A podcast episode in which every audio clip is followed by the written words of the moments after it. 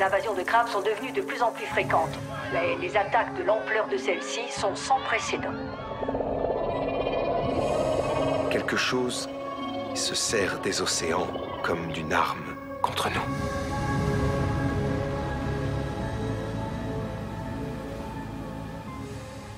Merci à toutes et à tous d'être là pour euh, Bonjour. ce dialogue autour de la série Abyss. Avant de vous expliquer comment va se passer, on va passer une heure ensemble, mais je vais d'abord euh, présenter mes comparses pour ce dialogue. D'abord, voilà mon acolyte de spoilers. parce que Vous êtes, vous ne le savez pas encore, mais vous êtes dans l'émission spoilers actuellement.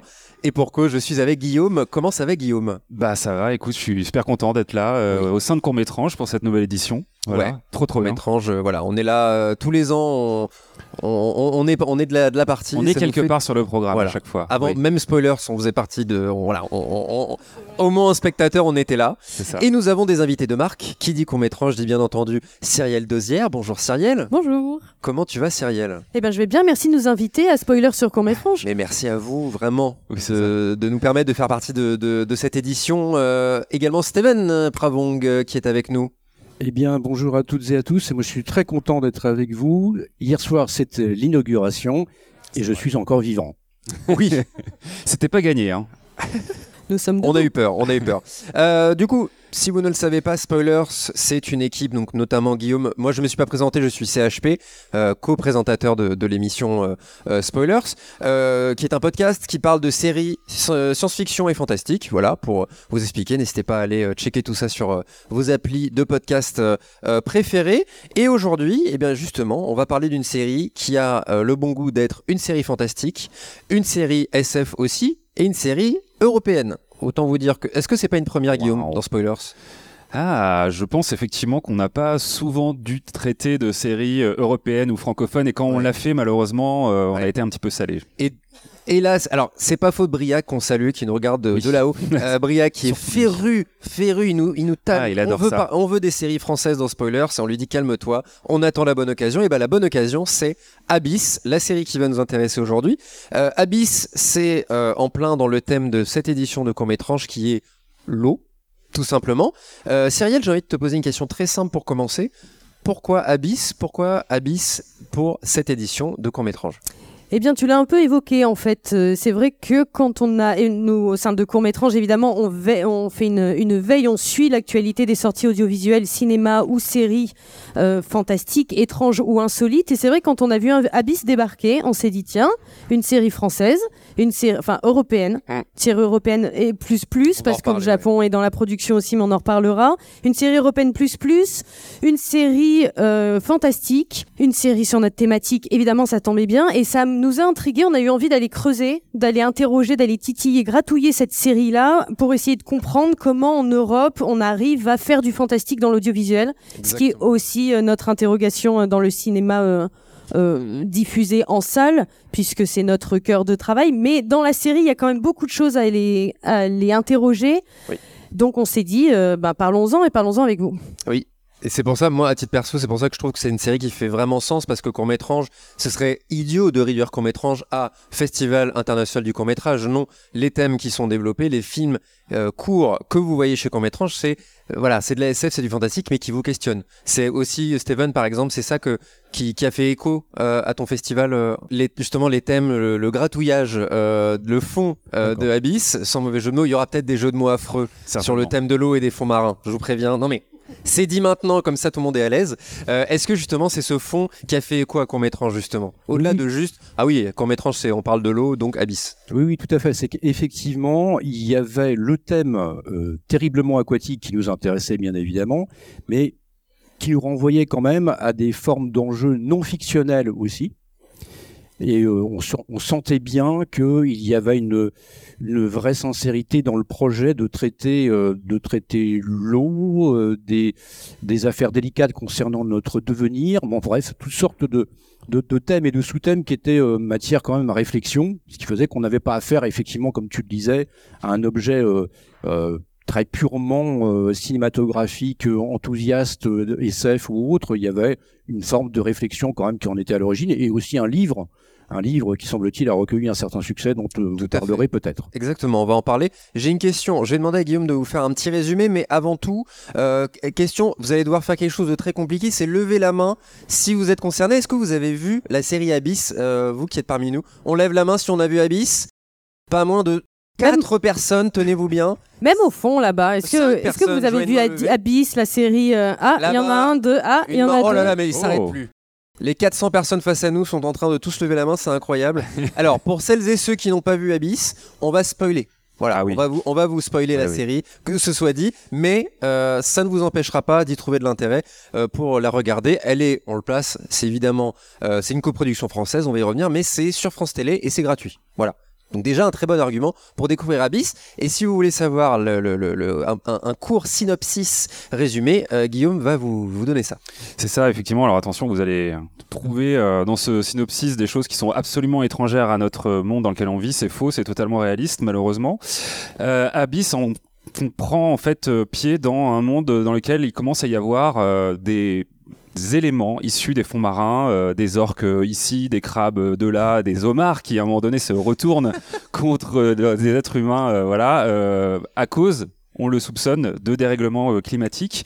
Et on va suivre en fait euh, toute une euh, bande de scientifiques tout autour de la Terre qui évidemment petit à petit vont se regrouper dans l'étude de ce phénomène qui est assez incroyable puisque justement multifactoriel et encore une fois visible aussi bien au Canada qu'en France qu'au Japon. Et donc tout le monde se demande un peu mais qu'est-ce qui se passe? Et surtout les, les industriels commencent à se dire oh là mais si la mer c'est dangereux on va commencer à, à y être de notre poche et du coup c'est pas très cool et donc il y a tout un tas de thématiques justement euh, écologiques industrielles scientifiques euh, qui sont traitées dans cette série et le point de départ c'est un petit peu cette euh, cette recherche finalement cette enquête puisque c'est en quelque sorte un, un thriller Mm. un techno thriller Ah oui, même, oui, on pourrait dire euh, sur la découverte de qu'est-ce qui peut bien justement Mm. changer les fonds marins et euh, comment l'homme va y réagir quoi. Exactement. Merci euh, Guillaume. Ça commençait mal, hein. j'ai lu dans tes yeux une petite. euh, Ah bah attends, ça partait en homard, ça partait Ah bah il y a en- une scène attends. quand même assez mythique. Nous euh, faire tous les fonds marins, qui est faire la grande barrière de euh, corail, ça va être un délire. Non, Non, c'était un bon résumé. c'était top. Euh, Abyss, c'est l'adaptation d'un roman déjà, un roman allemand de Frank Jat- Schatzing. Euh, en VO s'appelle Der Schwarm, qu'on peut euh, traduire par les saints. On peut Ouais. comprendre aisément euh, que pour euh, voilà, ça aurait été un nom un peu compliqué euh, à développer en France, donc ça s'appelle Abyss. Mm. C'est un roman qui a été publié en 2004 et qui effectivement a connu un immense succès. On parle de 4 à 5 millions d'exemplaires vendus euh, pour ce livre de, de Frank Datching, euh, qui a participé à cette adaptation justement, parce que ça a quand même 20 ans et euh, bah, on s'en rend pas forcément compte, mais le sujet de l'écologie a énormément évolué en 20 ans. hein. Moi-même, euh, j'étais euh, tout minot euh, en 2004, et c'était un truc dont on parlait, mais c'était pas un. Est-ce qu'on pouvait déjà parler d'enjeux à l'époque? Je, Moi, j'ai pas les souvenirs que c'était un truc euh, aussi présent qu'aujourd'hui. Et ben justement, Frank Schatzing avait eu à cœur de moderniser son roman, et pour le coup, ça c'est c'est plutôt réussi. Et un aspect qui nous intéresse énormément du coup dans cette production, qui la rend assez atypique, c'est justement ce côté coproduction, Guillaume.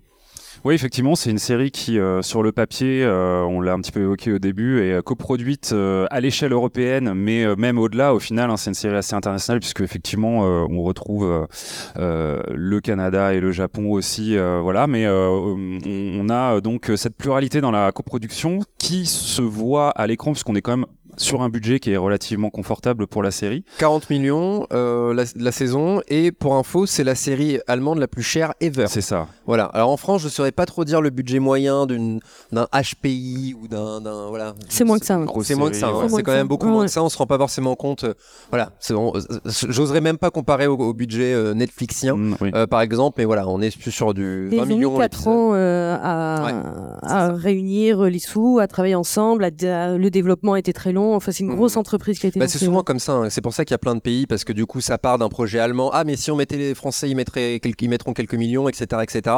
Allant jusqu'au Japon justement. Et je crois que même pour l'info, le Japon, il y a Mifune qui est le- l'entreprise hein, dans Abyss. Euh, je je crois, je, je n'ai pas réussi à le sourcer, je vous avoue, euh, que ça a été rajouté parce que le Japon est à la production, donc on va rajouter un peu. Vous avez lu le bouquin d'ailleurs, je vous ai même pas demandé, non?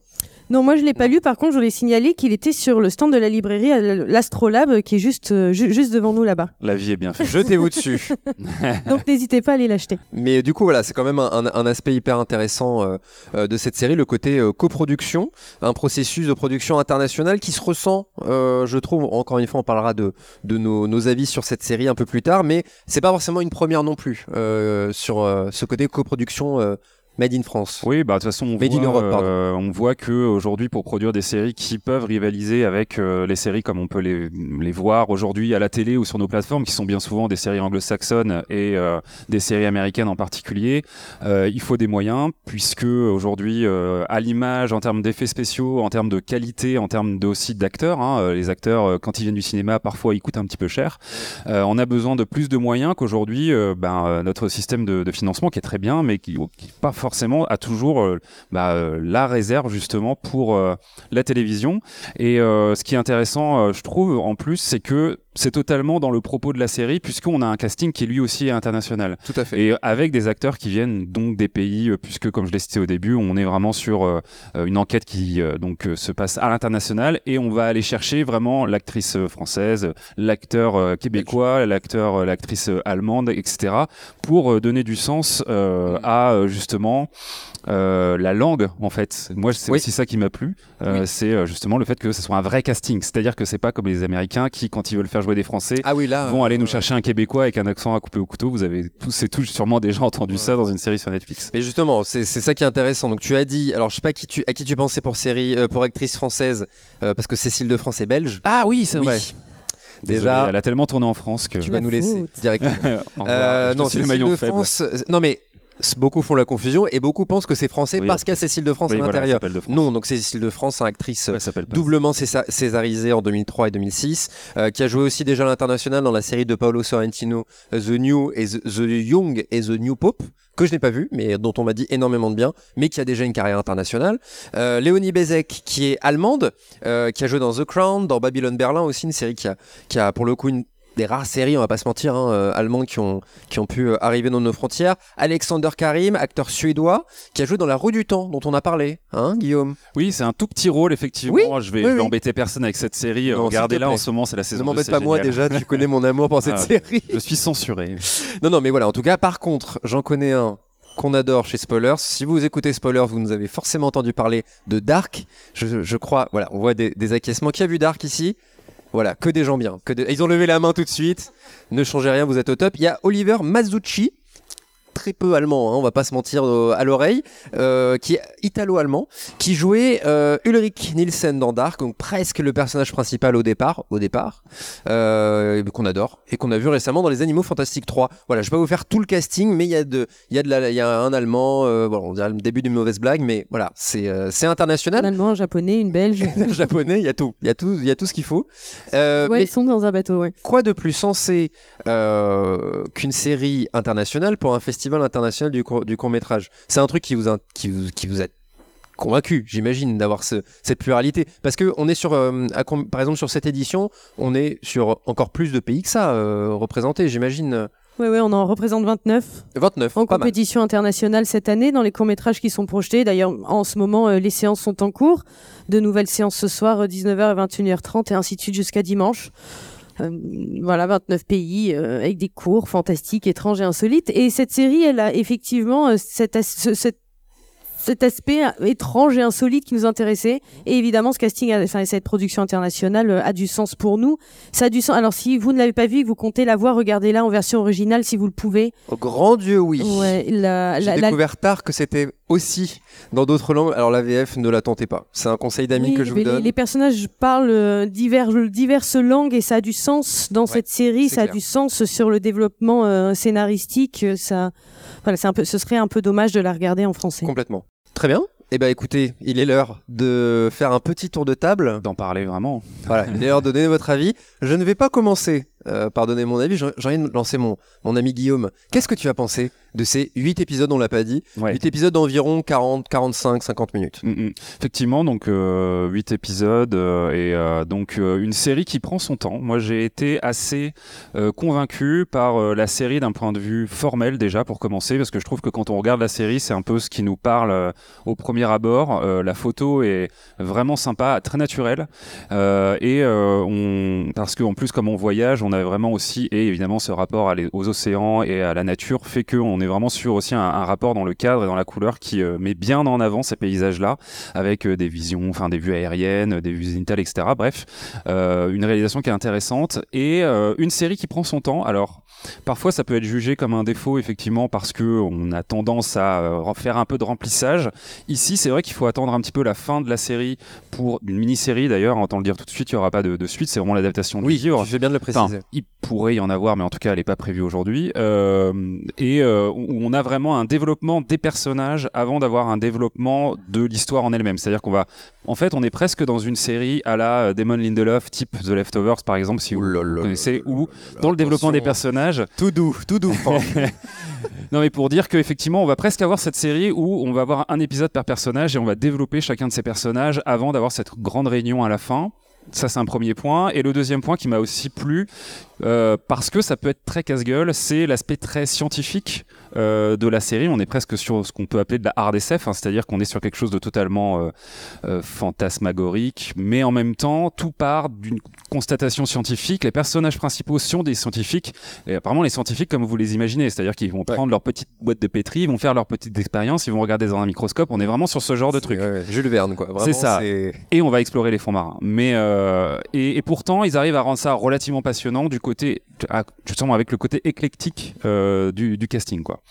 Voilà un peu. Pas mal, les- pas mal. Hein, j'ai pas Ouais, mal ouais. réussi à, voilà, bah, Ouais, regardez euh, la vis, c'est bien. J'ai pas trop spoilé quoi, donc euh, Non. voilà. Mais en tout cas, voilà la, la série. Et puis bon, le message évidemment, mais ça c'est presque, je sais pas si on l'a dit, hein, mais enfin si vous l'avez compris depuis le début, c'est un message qui est profondément écologique évidemment. Mmh. C'est une réflexion sur notre rapport à la nature, sur la manière dont aujourd'hui l'homme est dans la méconnaissance totale de, de la manière dont on interagit avec la nature et dans les faits qu'il va falloir aujourd'hui mieux comprendre, à nos risques et périls aussi. Mm. Mais euh, on est aussi sur ce message-là qui est forcément beaucoup, euh, enfin très d'actualité. Quoi. Oui, la confiance qu'on accorde à la nature et pourtant on, on lui fait passer un sale quart d'heure hein, depuis, euh, depuis bien longtemps. Steven, bonjour. Euh, bonjour. Qu'avez-vous qu'avez-vous pensé, euh, Steven de... J'aime la manière de dont Lys. vous adressez à moi comme si je devais me réveiller soudainement Non, pas du tout. Je me permettrai précisé qu'hier c'était l'inauguration de la. et je suis toujours vivant. Oui. Euh, que dire? Alors, je- moi, je, en- c'est délicat. Euh, Je dirais que le pari, il n'est qu'à moitié remporté. Véritablement, il y a une forme de 50-50 par rapport à l'appréciation que moi j'ai retirée euh, de la série. Déjà, je pense que sur la question strictement de, de l'ensemble des personnages, c'est un petit peu le défaut qui est propre de toute façon à une série un peu chorale.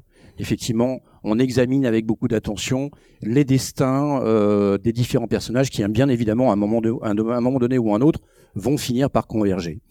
Il y a un petit défaut peut-être dans le traitement de ces personnages, en dépit du fait qu'on essaie de tenter, enfin, on tente d'explorer un petit peu leur intimité à travers des histoires familiales ou amoureuses qui sont, selon moi, pas très passionnantes. Ça pose problème parce qu'évidemment, euh, le phénomène, d'empathie ou d'identification euh, n'est qu'à moitié présent. Quoi. On n'a pas une affection extraordinaire pour ces personnages, à l'exception peut-être du personnage euh, euh, incarné par Alexander. euh, Alex, non, euh, mais il y a Charlie, effectivement, l'actrice d'origine allemande. hein, Oui, Alexander Karim Sigour. Sigour, voilà. Et puis euh, Johansson, donc le, le- le- le scientifique qui euh, emmène un petit peu toute cette euh, toute cette troupe en Oui, fait. qui hein. va l'idée un peu Voilà. euh, l'équipe. Donc ça, ça c'est le défaut. Il y a un problème de traitement, euh, pas des personnages. Disons que sans faire non plus de jeu de mots, on est un petit peu en termes de surface en ce qui concerne le traitement Il des personnages. J'ai pas résisté, mais en même temps, je pense que ça lui, ça correspond bien, euh, selon moi. Ça, ça me paraît être une critique euh, relativement fondée. Après, c'est vrai que sur le traitement photographique, je te rejoins. Il y a quelque chose de beau et d'efficace. Alors, selon moi, il y a quelques effets carte postale dont je me serais volontiers passé. Effectivement, peut-être euh, euh, un, petit abus peut-être de, euh, plans réalisés au drone qui nous installent à chaque fois dans les différentes géographies.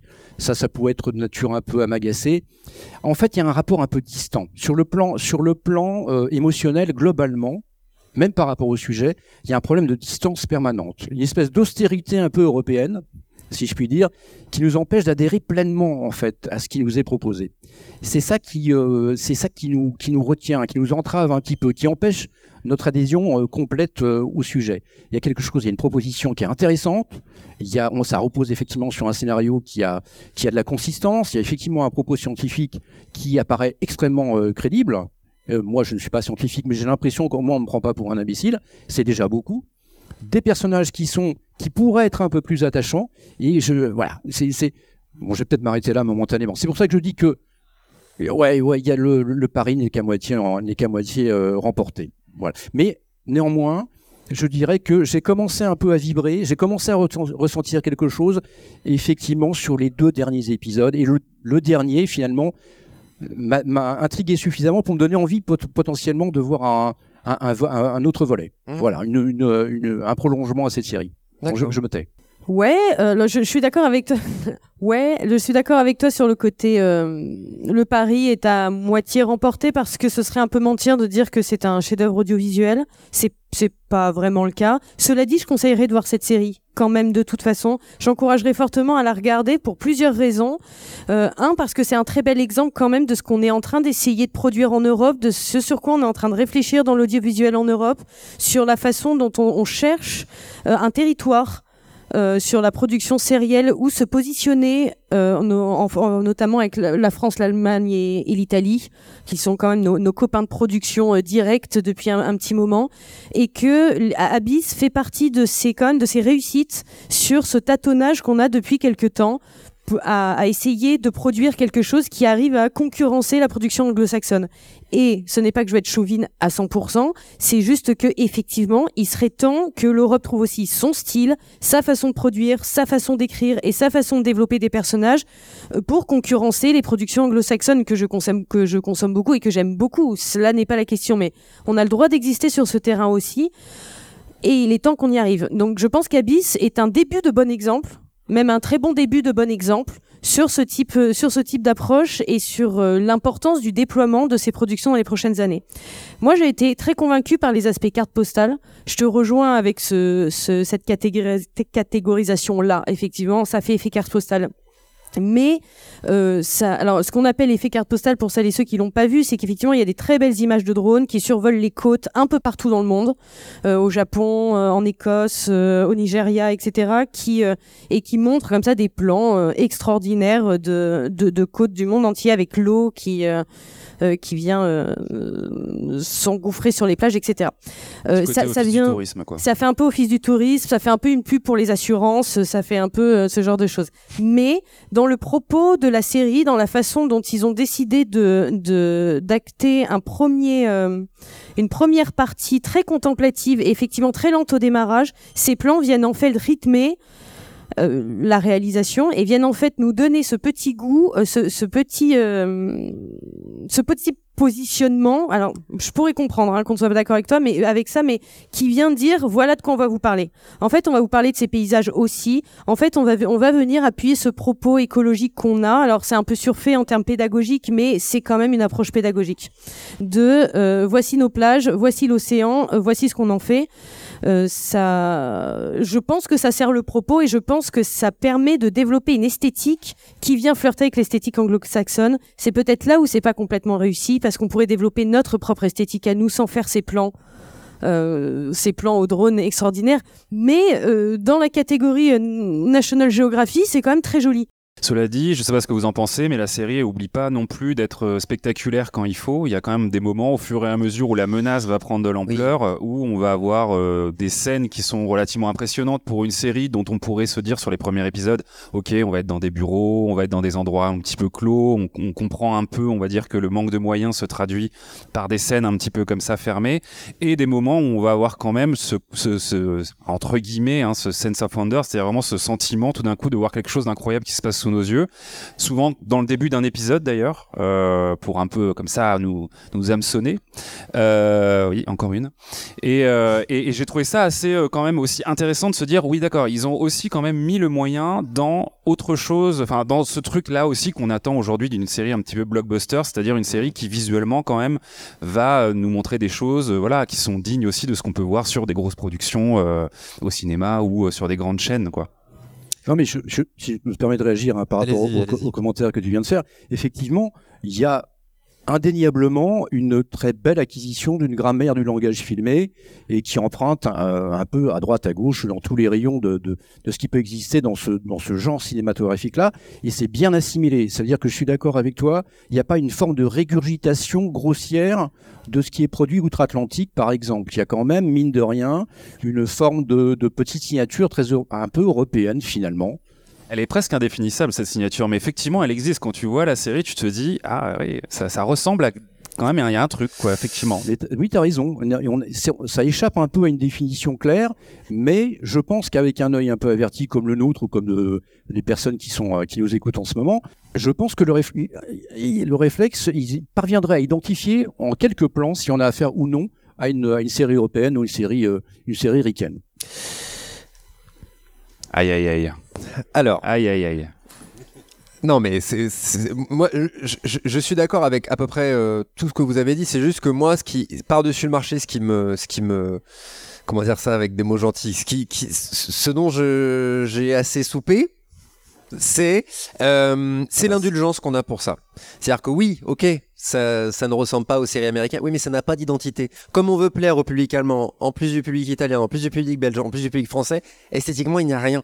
Et c'est d'autant plus énervant quand on voit des scènes, effectivement, la fin de cet épisode, si je crois avec le tsunami, je dis, Ah j'étais oui, presque énervé, je me suis dit, Ah, Oh, bon, on a prévenu, hein. c'est c'est le nom de l'émission.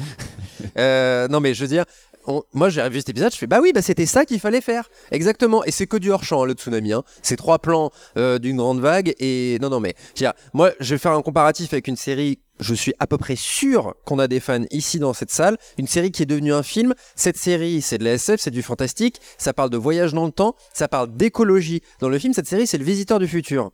Tu te rends compte de la créativité et de l'identité esthétique, formelle d'une série qui a été faite. Alors, les premières saisons, je crois que c'est saison 3 ou 4 où ils ont commencé à avoir quelques sous dans Kama pour derrière, mais il y avait pas un copec à la production et t'as vu ce qu'ils ont réussi à faire. Là, on te met 40 millions, mais les épisodes sont d'une fadeur visuellement.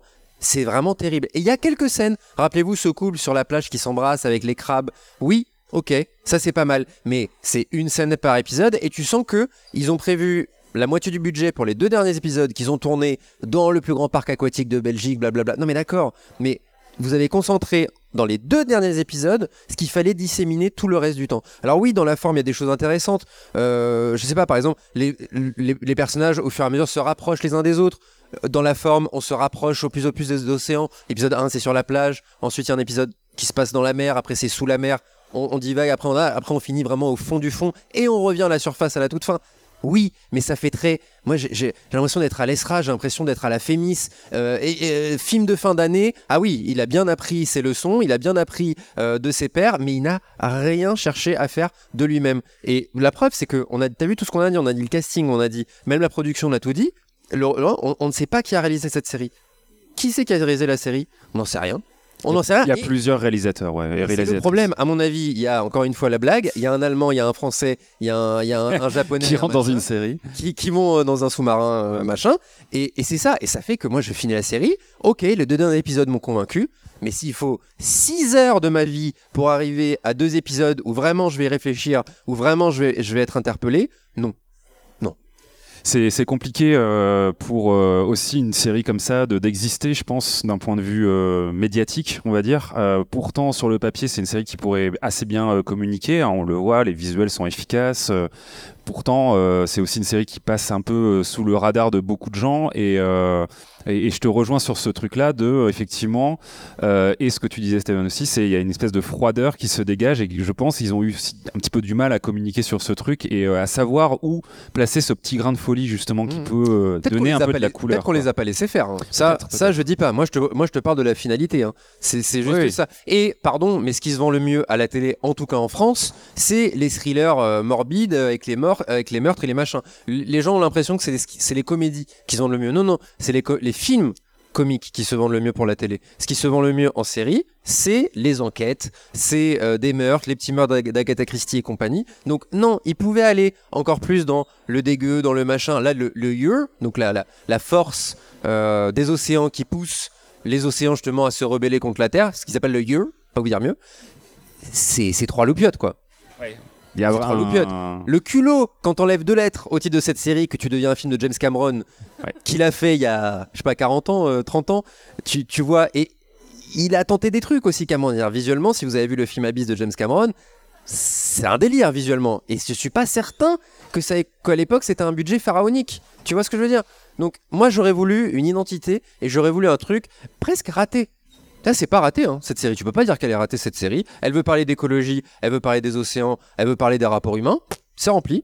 Mais alors, on reste. C'est un, En surface. un bel objet de production, quoi, on dirait. C'est-à-dire, on a, on a eu le, le bouquin, on avait le casting, on a réussi à faire quelque chose effectivement de propre, mais il y a, il y a un petit peu, il y a un manque d'âme, je pense, on peut le résumer comme ça, au final. hein. Anyway, hope the reason you're not answering is because you're with that hot guy from the boat.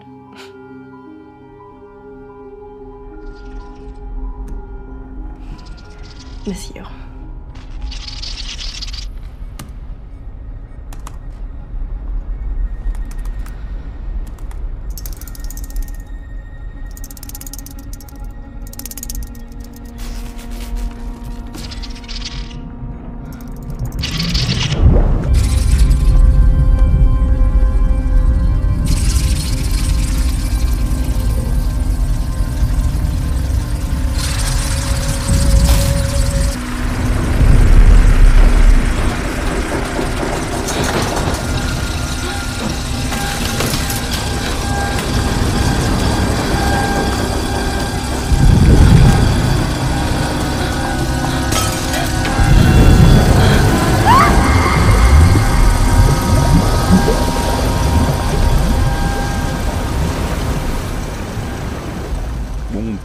Quand même parler du fond, qui est quand même un truc qui est euh, le fond, mais euh, de la série qui est quand même aussi important et qui, je sais pas ce que vous vous en avez pensé. Tu l'as dit un petit peu, un peu téléphoné, mais en même temps euh, assez euh, important aujourd'hui.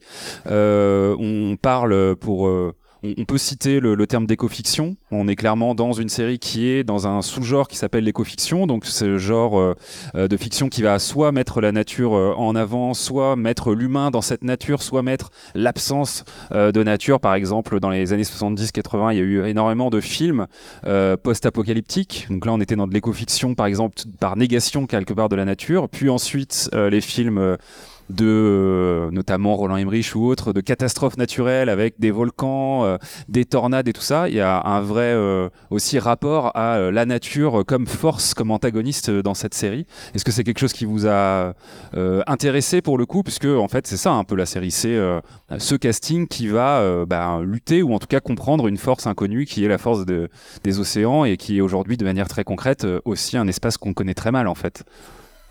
Bah, alors, oui, bien, bien entendu, oui, ça ne pouvait que nous intéresser. Alors, euh, la manière dont on traite euh, ce, cette- grand thème, ces grandes questions de l'humain, qui, enfin, le, trait d'union entre l'humain et la nature qui a été gommé et qui fait que la nature, à un moment donné ou un autre, est, presque contrainte de, se rébeller pour, euh, pour le rappeler l'humanité à, à, à l'ordre. Ça, c'est effectivement quelque chose qui a été très, très largement exploré, ou par petites touches, ou parfois de manière complètement massive euh, dans pas mal de productions. Tu faisais allusion à Abyss de James Cameron.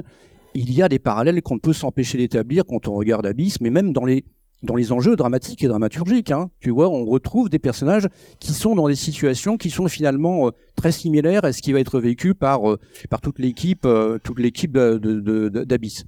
Qu'est-ce que je voulais dire d'autre? Oui, non. Ah oui, si, bien sûr. Alors le, le- principe de le, thème de l'éco-fiction, c'est quelque chose qu'on retrouve depuis la nuit des temps. Et puis quand c'est pas, c'est parfois très directement que, l'humain est, euh, est comment re- responsable du mal qui va le, qui va l'accabler, puisque à un moment donné, par exemple, il y avait un grand thème qui était celui de l'atome. L'atome, la bombe nucléaire, et ce, qui en résultait en fait, notamment euh, Godzilla qui finalement est une forme de, une forme de création née de, née de cela. Qui est, d'ailleurs qui est cité très concrètement dans la série au tout début. On a vraiment cette espèce de clin d'œil en effet de euh, voilà, il y a, il y a ce rappel à Godzilla clairement. Oui, tout à fait. Et puis, euh, non, je vais peut-être laisser euh, prolonger un petit peu le propos, euh, Cyrielle. Bah, dans la foulée des grandes menaces sur lesquelles l'humanité s'est interrogée ou est en train de s'interroger, effectivement, euh, euh, après le problème de l'atome, euh, le problème de la robotique et de l'intelligence artificielle s'est positionné là. euh, des séries, des films sont sortis dans tous les sens pour interroger ces territoires-là. Là, j'en j'en passe effectivement pas faire un cours d'histoire du cinéma, mais là, on arrive à bis et aussi le, le syndrome, le symptôme euh, de préoccupation euh, actuelle et qui permettent de multiplier la production audiovisuelle autour de ces questions. Euh, bien ou mal, on peut en discuter pendant extrêmement longtemps. C'est-à-dire qu'il y a un moment, on peut avoir, et notamment avec cette série, euh, un sentiment de prétexte à venir, euh, encore une fois, gratouiller des enjeux qui nous préoccupent tous aujourd'hui en sortant une grosse série avec un gros budget pour de la série européenne qui, qui vient re- ressasser notre éco-anxiété et qui surfe sur cette vague-là. Ça, c'est version cynisme de pourquoi on a fait Abyss. L'autre version, on a une interrogation sur la, la, la sensibilisation à l'écologie aujourd'hui, à ce qui va être, euh, à ce qui est en train d'être les grands, le, grand, le grand combat euh, de demain, etc. J'en passe, je vais faire un, un discours politique écologique, mais la question étant, l'audiovisuel vient évidemment se jeter sur les grandes interrogations de notre temps, et là très clairement, c'est ultra bankable de parler d'écologie. Est-ce que la série le fait bien? Sur certains aspects, c'est possible. Euh, ça, ça ne va pas si loin que ça, à mon sens. C'est-à-dire que s'il y a une véritable interrogation à avoir sur l'impact de l'humanité sur son environnement et sur la survie des autres espèces, euh, pour la série ne fait qu'effleurer, bah, on disait rester un peu en surface sur notre responsabilité par rapport à ça. Elle est sensibilisante probablement, quand même. Euh, après, c'est quand même beaucoup les séries catastrophes tout court, à mon sens. Alors, justement, je trouve un point qui est quand même. Attention, préparez-vous, je vais trouver une qualité. Je vous préviens. Non, parce que j'ai été dur juste avant, mais il y a quand même des qualités. Par exemple, un truc qui est très intelligent, dans... parce que c'est très dur de parler d'écologie, mais de, de sensibiliser sans être chiant et sans être euh, bah, inintéressant, trop scientifique, etc.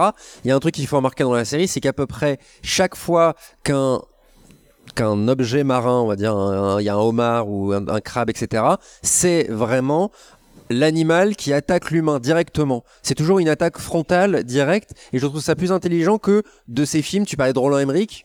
Je suis pas un très très grand fan de Roland Emmerich parce que c'est vraiment, on se dit oui, bah de toute façon c'était foutu dans leur truc, euh, voilà, le happy end de la fin alors qu'il y a des milliards d'humains qui sont morts. Là, c'est vraiment le homard qui crache euh, sur le cuisinier, c'est les crabes qui viennent mordre les gens directement. Je me suis senti quand même beaucoup plus euh, investi, enfin en tout cas concerné que, euh, que ne peuvent l'être beaucoup d'autres fictions euh, euh, du même thème que j'ai vu. Ouais, puis je trouve qu'en plus en termes de quand même en termes de réalisation de la manière dont c'était montré, et notamment tout, tout le passage avec effectivement ce grand cuisinier français qui va préparer du homard. Je veux dire dans l'imaginaire, euh, c'est ratatouille, c'est tous ces trucs où tu te pourlèches les babines. Tu vois, il y a un vrai Ouais. rapport au fait de d'avoir envie de voir des belles images de ça. Et là, ils arrivent à le tourner euh, encore. Ils arrivent à le tourner d'une manière film catastrophe justement, avec vraiment euh, on est angoissé dans cette séquence. On sait qu'il va Ouais. y avoir quelque chose qui va mal se passer. On, on, on, on est presque à la place effectivement du, du crustacé, si j'ai envie de dire, où on, on voit le cuisinier comme effectivement un, quelqu'un qui va vraiment faire des trucs euh,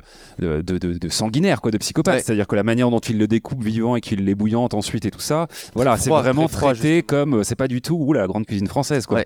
Et de la même manière pour les baleines, où au début il y a ces gens, ces, ces touristes qui vont, euh, vous savez comme on peut faire au Canada ou dans le pays du monde, euh, aller voir des baleines au loin et c'est vraiment merveilleux et voilà les enfants et tout ça c'est génial.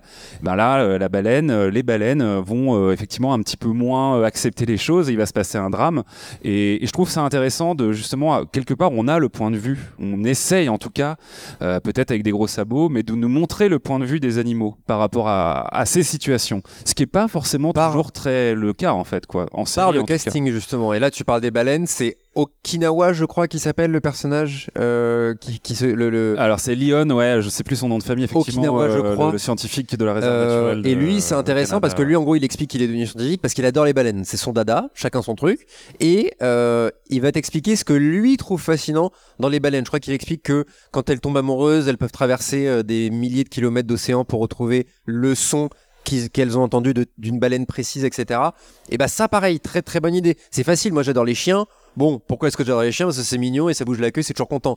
Ça ne fait pas de moi un spécialiste et je suis pas en train de vous dire il faut sauver les chiens euh, sans, raison. Non, mais c'est blague à part. C'est aussi pour ça. Je pense au personnage de Cécile de France aussi. Enfin, c'est des personnages qui sont investis d'une mission, mais parce que ça les touche eux personnellement, tu vois. Ça revient à ce que je disais. Steven?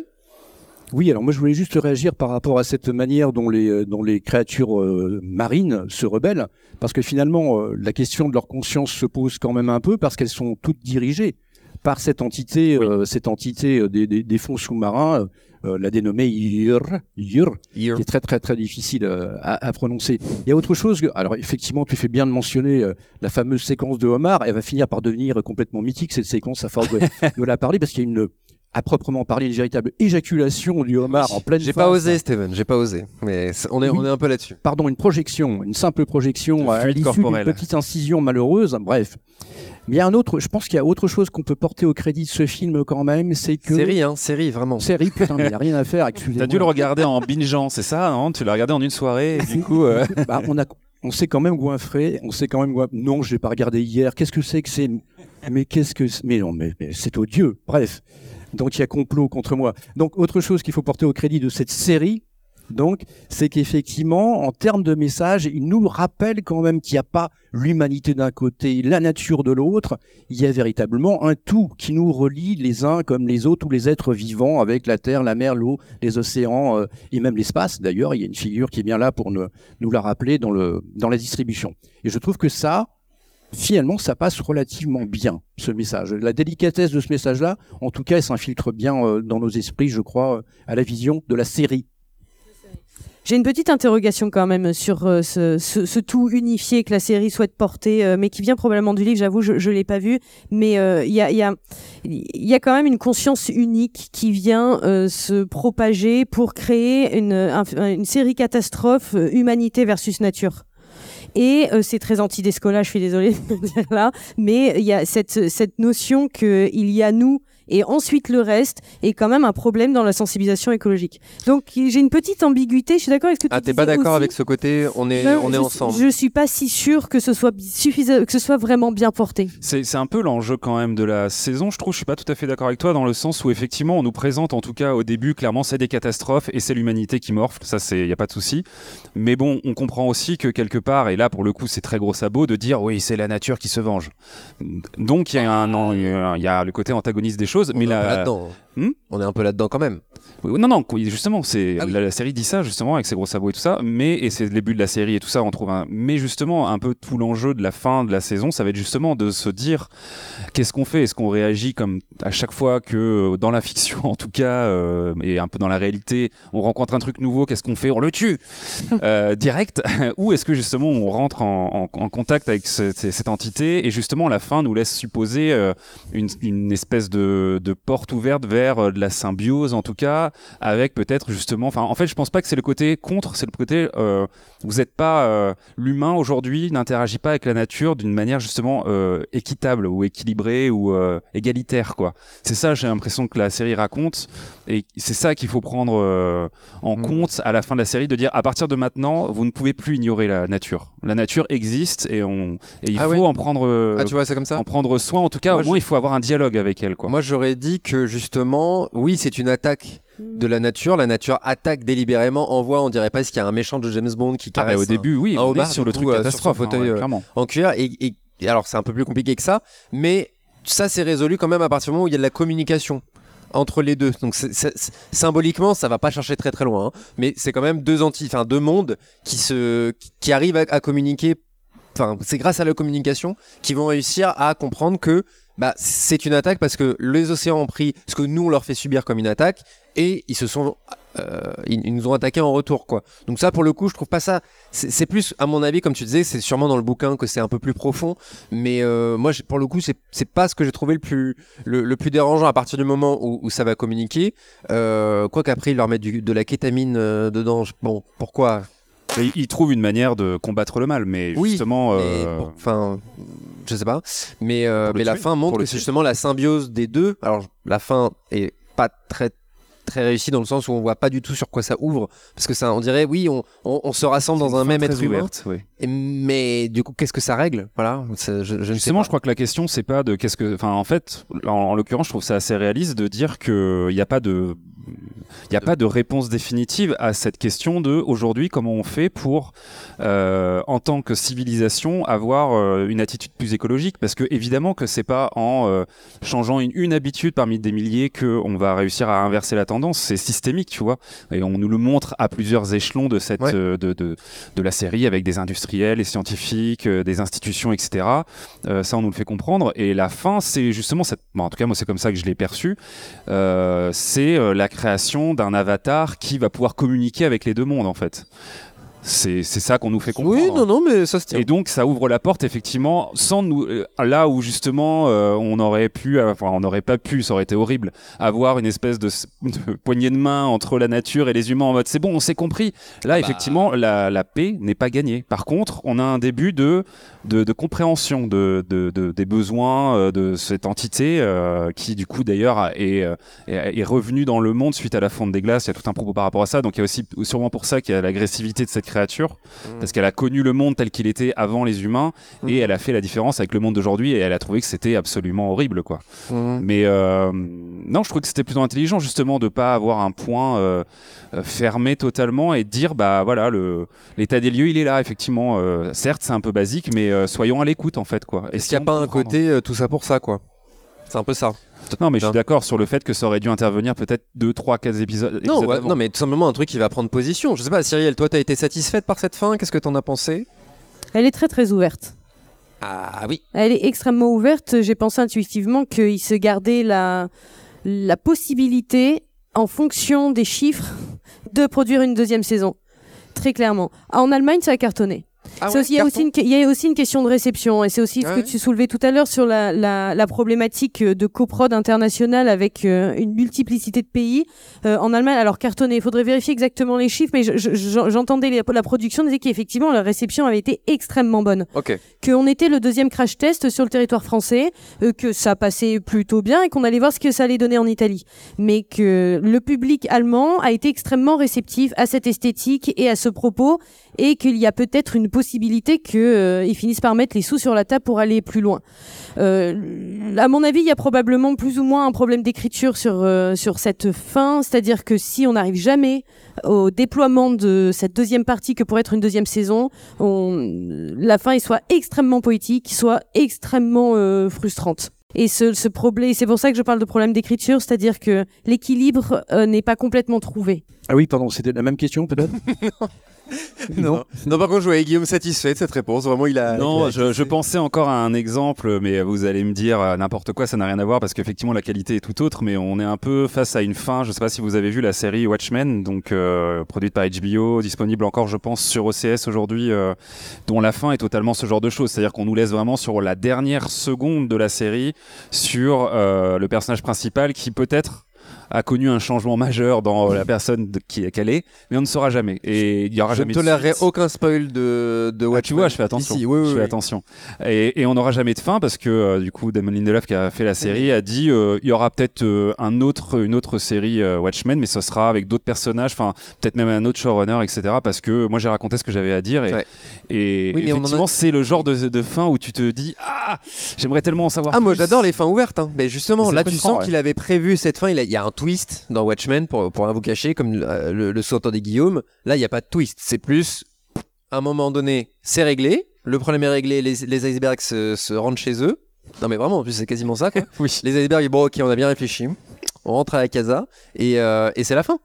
Et oui, non, mais il y a effectivement, euh, comme disait euh, Cyrielle, un- Mais j'avais envie d'ouvrir. Alors, déjà, est-ce a Attends, je me permets juste de réagir par rapport à la question de la fin, si tu veux là- bien, alors par là- rapport à mon alors là, ressenti. allez-y, Steven. Parce que moi, en ce qui me concerne, j'ai eu un peu l'impression d'avoir affaire à une petite paresse scénaristique quand même. Ah, il ose. A un peu là, oui, je me, je, me- je me l'autorise parce que j'ai quand même un peu d'affection pour la série, donc qui aime bien tout ça. Et euh, la sensation de m'être pris quand même un petit mur, mine de rien. C'est-à-dire que vraiment, euh, ouais, encore une fois, je crois, euh, je crois que l'issue n'était pas bien, n'était pas bien préparée pour qu'on en arrive là. Voilà.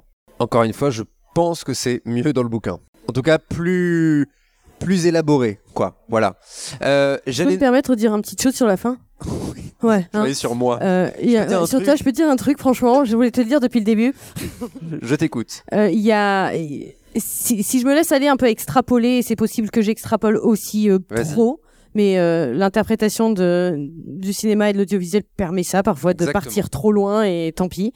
Mais c'est aussi possible que si cette, si cette série n'a jamais de deuxième saison, puisqu'effectivement le contrat de base était en théorie qu'il n'y en ait pas, euh, il y a quand même cette fin très ouverte que je trouve bancale, hein, je le maintiens, mais euh, ouvre quand même aussi à une question personnelle, peut-être qui va avec ces schémas de, de sensibilisation écologique que chacun et chacune d'entre nous doit se poser. Moi, je l'ai vraiment vu comme soit on est au début d'une attaque. C'est-à-dire que euh, d'une prise de possession et de l'annihilation de l'humanité, entre guillemets, ça pourrait se développer sur cet axe-là, comme ça pourrait y aller, aller vers un schéma de symbiose, effectivement, d'un moment où il y aurait une communication interespèce qui se met en place. Et peut-être que, encore une fois, si je tire un peu de me dire, on arrive peut-être à une, une tentative scénaristique un petit peu à côté de ces pompes, mais de finir sur ces points d'interrogation, sur ce, ce point d'interrogation-là. Qu'est-ce que nous, on a envie d'en faire? Ok. Oui, c'est ça. C'est il y a l'élu. Et euh, qu'est-ce que qu'est-ce que l'élu va faire? Est-ce que euh, ça va être l'annihilation de de l'espèce humaine au profit des océans ou euh, je sais pas. Je sais pas ce que Non, mais c'est euh, intéressant. Dashing, avait prévu euh, dans son plan, mais euh, non non c'est intéressant. euh, Enfin, si on, on, on, on était nous, du coup, les showrunners de cette saison 2, effectivement, je serais plutôt dans la team symbiose parce que justement, je trouve que ce qui est intéressant avec l'éco-fiction et ce qui est intéressant aujourd'hui à l'instant T où on est dans le monde, c'est d'utiliser aussi l'écologie comme euh, un réservoir de possibles, quoi, et pas toujours comme un truc catastrophe où euh, effectivement on se fait taper sur les doigts. Certes, à raison, mais euh, aujourd'hui, les genres de l'imaginaire, ils doivent aussi se réapproprier ces questions-là pour justement nous emmener dans des lendemains un peu d'utopie, dans ces dystopies. On en a tout le tour du ventre, j'ai envie de dire, des dystopies aujourd'hui. hein. Euh, toutes les séries euh, de ces dix dernières années, c'est de la dystopie dans le genre de l'imaginaire. En tout cas, euh, on en a eu beaucoup, beaucoup. Ça ferait du bien, en effet, d'avoir une série qui tout d'un coup voit le côté vert un peu, un peu à moitié plein et nous montre comment on construirait quelque chose avec une nature qu'on comprendrait mieux. Ça serait assez bon. J'allais poser la question, est-ce qu'il y a des, des gens qui ont des questions?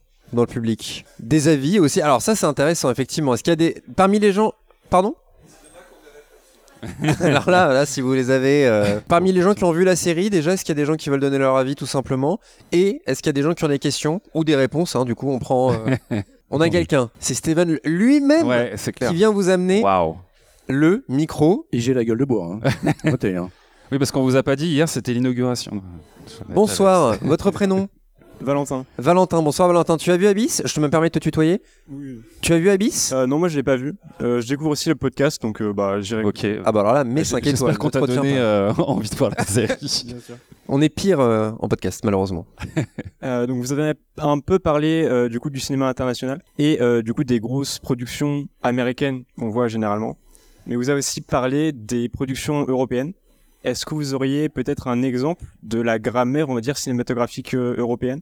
Quelque chose où on pourrait tous s'entendre euh, autour de l'Europe euh, Un, un, un, exemple, comment dire, un, parangon, un exemple Ouais, qui serait parlant? Alors là, c'est une très bonne question. En, en SF fantastique, c'est très compliqué. Euh, et j'ai presque envie de te. Alors, je me permets de répondre en premier, mais justement, je, re- moi, je- moi, j'aime, moi, j'aime quand c'est. J'aime presque plus quand c'est raté, mais que ça a une vraie identité. J'en parlais. Et alors, quand c'est, euh, une, quand ça a une vraie identité et que c'est bien, c'est le, le top du top. Et on, on a parlé de Dark, justement, qui est allemand. Euh, Dark, ça parle de trucs ultra rincés. Enfin, je veux dire, euh, voyage dans le temps. Non mais Comment sur le papier, c'est du voyage dans le temps, c'est euh, un petit, enfin c'est Stranger Things euh, avec un accent bavarois quoi. Je, vraiment, c'est j'exagère. euh, Sur le papier, sur le papier. Mais quand vous regardez la série, première saison déjà, vous êtes par terre, vous avez, vous êtes décroché la mâchoire de, de tous ces twists, et ça a une vraie identité malgré les sujets. euh, c'est presque des poncifs quoi. Franchement, nous qui parlons d'SF, sur le papier, hein, j'insiste. Hein, c'est vraiment des poncifs, et pourtant, euh, Jantje Friese et Baran Boroda Waouh. ont réussi à, à, à digérer ça et à le rendre euh, hyper intéressant. Donc ça, c'est une très bonne question que pose Valentin. Euh, en SF et fantastique, est-ce que vous avez des exemples de trucs français où vraiment, je parlais du Visiteur du futur aussi quelque part, mais qui n'a malheureusement pas créé de petits? Seven. Bah, J'ai pas un exemple qui me vient spontanément à l'esprit. J'avais envie de réagir par rapport au principe de la grammaire du langage filmé qui n'appartient pas aux anglo-saxons ou, aux- aux- enfin, aux- en règle générale. C'est vraiment euh, quelque chose d'absolument universel. Hein. C'est- C'est c'est terrien. hein. Le, le cinéma, même si on veut revenir historiquement à ses, euh, à ses origines les plus éloignées, il restera finalement beaucoup plus européen qu'autre chose. Tu voulais parler sans doute d'une maîtrise du genre, peut-être, mais qui a aussi façonné notre manière de percevoir le genre. C'est ça qui est un petit peu délicat. C'est parce qu'on a du mal aussi. Il y a des formes de résistance un petit peu naturelles qu'on finit par développer par rapport à des films européens, voire par rapport à des films français, parce qu'on a l'impression d'une forme de décalage. On a la sensation d'être finalement en présence d'objets qui ne sont pas à leur place géographique. Ça, c'est très, très, très gênant. Très bon point, ouais, C'est effectivement. très délicat. Ouais. C'était juste ma réaction Ce par rapport à ça. Bah, parce que justement, on en parle souvent dans Spoilers, des exemples dans, dans- encore une fois, dans la SF, on dit SFF. Pour faire simple, science-fiction fantastique. Et fantasy. Une série et fantasy, il y tient. Oui. Euh, une série, on s'est Justine on- nous on regarde s'est de- tapé ah ouais. dessus chez Spoilers. Avec ça, c'est la révolution. Là, il y a Briac qui va rentrer à tout moment dans la, la, pièce. la, la me série, su- me ouais. suriner. la série sur Euh, Netflix. Parce que moi j'ai été hyper indulgent avec la Révolution. Une saison, vous l'avez vu la, Révolution? Non, c'est en gros Louis XVI, Louis XVI. Oui, oui, Louis XVI est un vampire, machin, ça part dans tous les sens. Mais ils osent énormément dans cette série. Alors le résultat est pas top top, on va pas se mentir. Mais qu'est-ce que j'ai aimé ça de voir euh, bah, voilà, justement on tente des trucs qui nous qui nous ressemblent que euh, à la personne qui a l'écriture et qui a la réalisation. Et ça, moi je serai toujours ultra indulgent avec ça et malheureusement c'est pas quelque chose que j'ai retrouvé euh, dans, dans Abyss. Cyrielle, il y a des, des exemples qui te viennent comme ça un peu des... Non, il y a évidemment Dark, hein, on est très, euh, je suis tout à fait d'accord. L'Espagne, alors le problème, enfin le problème, le problème est la qualité d'Abyss et cette dimension internationale, on l'a déjà évoqué. Ouais. Parce qu'effectivement, en Allemagne, on est capable de produire de la bonne série, en Espagne, on est capable de produire de la bonne série, en Angleterre, on est capable de le faire, en France, euh, on rame, mais on va bien finir par réussir à sortir quelque chose. C'est clair. Non mais tu rigoles mais moi je suis Ouais, sûr... Alors on est dans la SFF mais il y a, il y, a, il y a Lupin hein, qui, s'est très très bien exporté à l'international, on l'oublie. Alors on n'est pas du tout... Hein, dans le- les fonds marins ou quoi que ce soit, mais euh, mais ouais, ça s'est très bien exporté quand même. Mais voilà, dans ce que Mais je, ce que je, je, je voulais dire, à quel point j'étais d'accord avec ce que Steven vient de dire. C'est quand même cool. Incroyable. Ça arrive pas souvent. Le, on, on a, il y a, il y a vraiment un problème. Enfin, un problème, pas du tout. Il y a, il y, a y a une interrogation sur le, le lexique visuel, le champ lexical visuel de, de la production dans le cinéma de genre. Et quand je dis cinéma de genre, effectivement, on repart euh, fantastique, euh, science-fiction, SF, tout, tout ce qui est censé être un peu en décalage par rapport euh, au drame social et à l'intime euh, dit plus classique. Euh, on est très très empreint de cette euh, de cette esthétique, de ce- cette interprétation aussi pour les acteurs et les actrices. hein. Il y a un jeu anglo-saxon, il y a un jeu français. On est très très très imprégné par cette histoire, euh, de la façon dont on raconte des histoires et dont on filme des histoires fantastiques, étranges et insolites dans le, dans le monde anglo-saxon et particulièrement aux États-Unis. Parce qu'ils sont devenus les maîtres de la production de ces genres cinématographiques-là. Conclusion, on a vraiment du mal. Quand, en France, je ne vais pas parler pour tous les pays européens parce que je ne suis pas si sûre que ça, peut-être pour les autres, mais en tout cas en France, on a, on, on a ce défaut quand on essaye de faire du cinéma de genre, on essaye de faire souvent à la manière d'eux. Parce que on a la sensation que le public attend ça, qu'on arrive à faire un Game of Thrones euh, en Europe, euh, qu'on arrive à faire euh, ce, ce genre de production.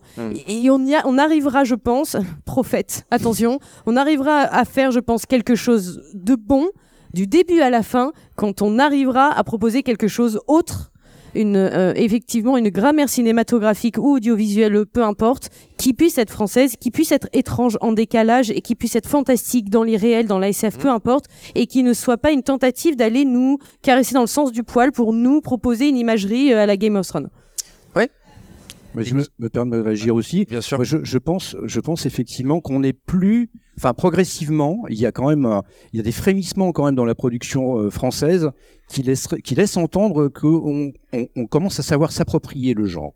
Et on le voit notamment en court métrage.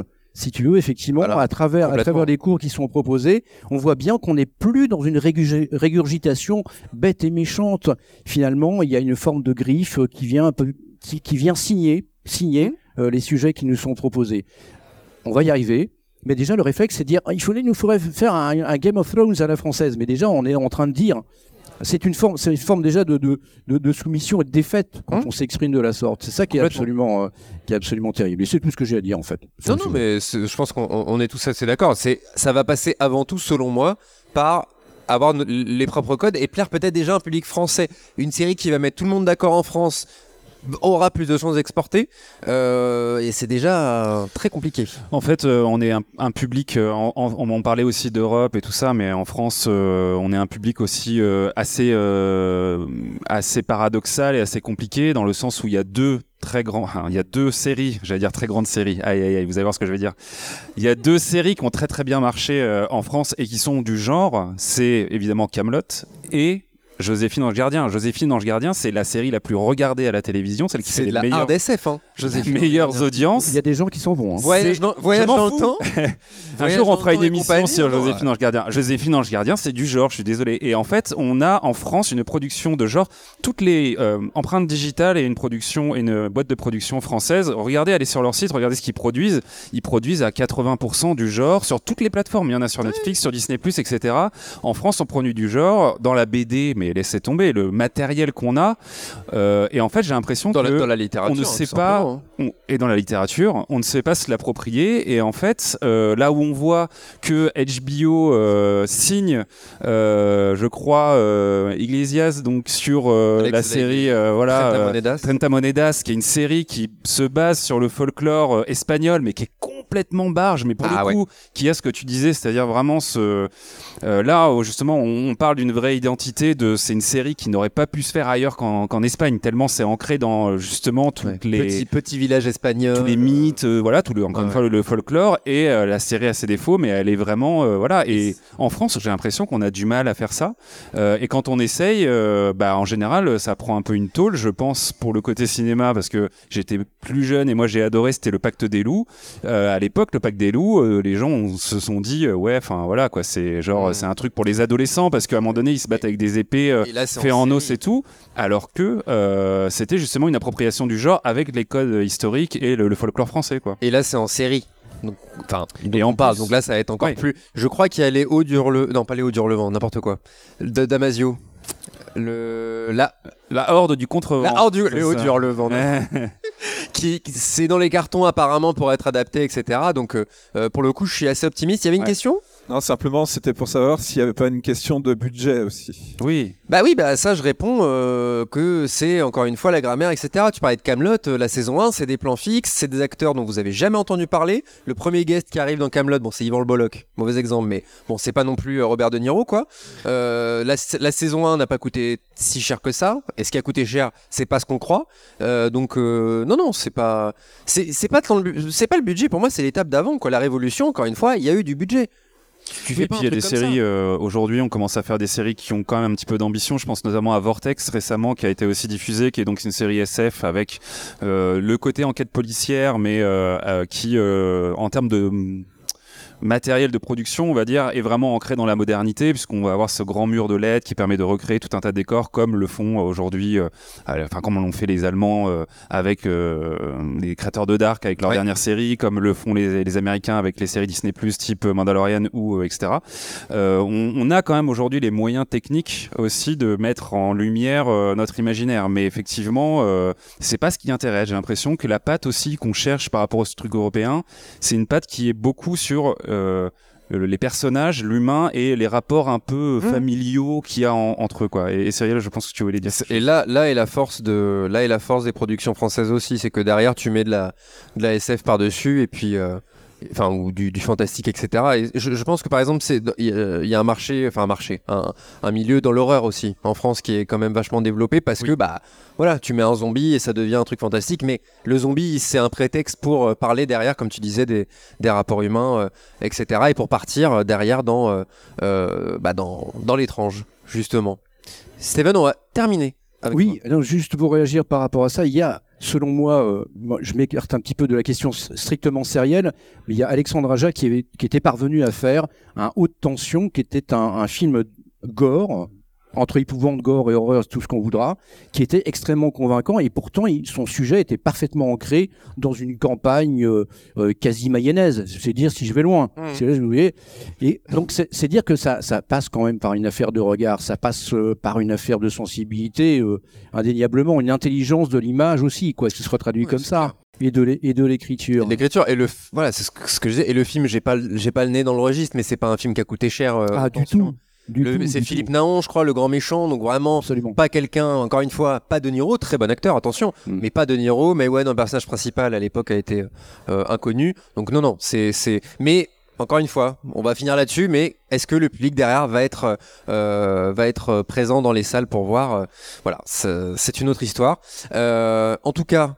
Merci beaucoup. On espère que vous, vous allez être dans les salles euh, toute cette semaine pour aller voir. Bah, tu disais de l'in- de l'insolite, du de l'étrange, du fantastique, de l'horreur, voilà vraiment là-dedans. Si vous voulez de la créativité, des pays du monde entier. Moi, j'ai, écoutez-moi bien, ça fait 10 ans que j'ai ici, j'ai tout vu. Un mec qui chasse des sirènes, j'ai vu un prêtre qui qui donne naissance à Satan. Enfin vraiment, vraiment. pff, Aïe, aïe, et- aïe. ah ouais non non, mais vraiment j'en ai, euh, j'en, ai des rêves plein la tête quand je rentre chez moi. Ça fait des, je, je fais des belles nuits. Et c'est chez nous qu'on voit les réalisateurs et réalisatrices françaises, européennes, Ouais. qui vont nous sortir la série Demain, extraordinaire Ouais. de demain. C'est ça. Vous avez eu déjà des gens derrière qui ont, Qui ont fait des longs, ouais, Ouais. beaucoup, beaucoup, Ouais. évidemment. ouais. bien sûr. Très bien. Eh bien, merci beaucoup euh, Cyrielle, merci Steven, merci à vous Merci. qui êtes venus euh, nous, nous écouter pendant cette heure. Merci beaucoup. Merci à vous. C'est très gentil, c'était un plaisir. Je suis convaincu qu'on vous a donné envie. Là, vous n'avez qu'une hâte, c'est rentrer chez vous et regarder Abyss.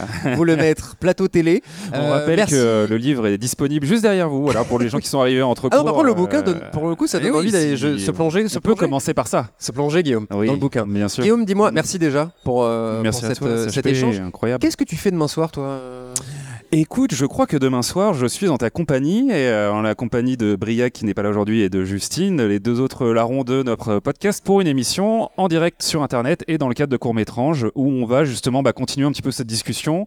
Et on a été chercher, puisque c'est compliqué de trouver des séries qui parlent d'eau euh, à 100% comme le fait Abyss, on a été plutôt chercher des épisodes dans certaines séries connues, à X-Files, Doctor Who, j'en passais des meilleurs, qui ont traité de l'eau, voilà, comme un antagoniste, comme euh, quelque chose d'incroyable, comme voilà un ressort scénaristique, et on en parlera demain en live Oui. sur Twitch. Très bonne matière première. Venez, twitch.tv slash aïe aïe aïe. Je me suis trop avancé, je ne l'ai pas. Spoiler. Spoilers tiré du Bah, underscore live. live. Spoilers live tout Voilà. simplement. Et si vous voulez nous soutenir, si euh, ce que vous avez entendu vous intéresse, dites-vous qu'il y a pas moins de 4 saisons, enfin 3 saisons de, de dispo, euh, tout plein d'épisodes, tout plein de watchlist. Euh, On parle de vos séries préférées, j'en suis sûr. Donc n'hésitez pas à aller écouter tout ça. Et si vous voulez nous soutenir, évidemment vous connaissez les partages sur les réseaux sociaux et les petites étoiles sur les applis de podcast. C'est vraiment pour vous, c'est l'affaire de quelques, quelques secondes, 4 secondes. Et nous, c'est le plus gros soutien pre- presque Ouais. que vous pouvez euh, nous accorder, en plus de, de votre oreille attentive euh, comme aujourd'hui. Merci encore et puis amusez-vous bien, court métrange. Merci Salut à vous. Bonus. Trax. Alerte rouge pour tous les fans de Star Trek Pour avoir des analyses détaillées sur chacun des épisodes des nouvelles séries Star Trek, écoutez Le Cadran Pop, un podcast qui analyse tout Star Trek à commencer par tous les épisodes des séries récentes. On parle aussi des films et de plein d'autres choses.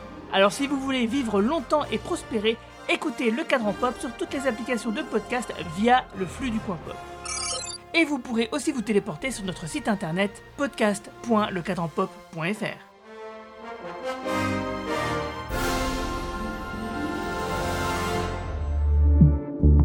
Bonus. Trax.